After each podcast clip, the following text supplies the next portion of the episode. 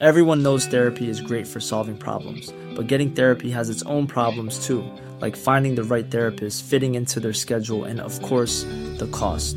Well, BetterHelp can solve those problems. It's totally online and built around your schedule. It's surprisingly affordable too. Connect with a credentialed therapist by phone, video, or online chat, all from the comfort of your home.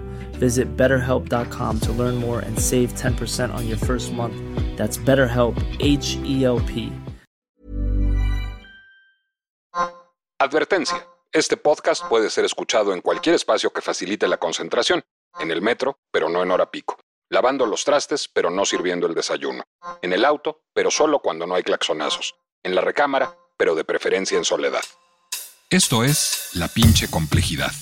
Y aquí hablaremos justamente de eso, de cómo los fenómenos sociales, culturales, artísticos y políticos que caracterizan la vida contemporánea están determinados por múltiples factores, a menudo contradictorios y difíciles de desentrañar, y exigen un análisis desprejuiciado e igualmente complejo, guiado por un verdadero afán de comprender.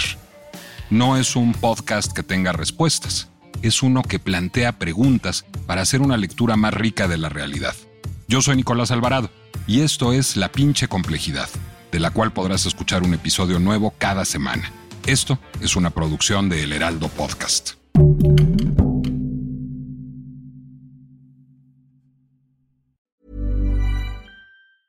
If you thought the only way to get a more defined jawline with natural looking results was through surgery, think again. Juvederm Volux XC is a non surgical injectable gel filler that improves moderate to severe loss of jawline definition and can help you achieve natural looking results with little downtime. Even better, this improved definition lasts up to one year with optimal treatment. No maintenance required. Improve jawline definition for a smooth, sculpted look with Juvederm Volux XC. For important safety information and to find a licensed specialist, visit juvederm.com. That's J U V E D E R M.com. Not for people with severe allergic reactions, allergies to lidocaine, or the proteins used in Juvederm. Common side effects include injection site redness, swelling, pain, tenderness, firmness, lumps, bumps, bruising, discoloration, or itching. There's a risk of unintentional injection into a blood vessel, which can cause vision abnormalities, blindness, stroke, temporary scabs, or scarring. Talk to a licensed specialist to find out if it's right for you.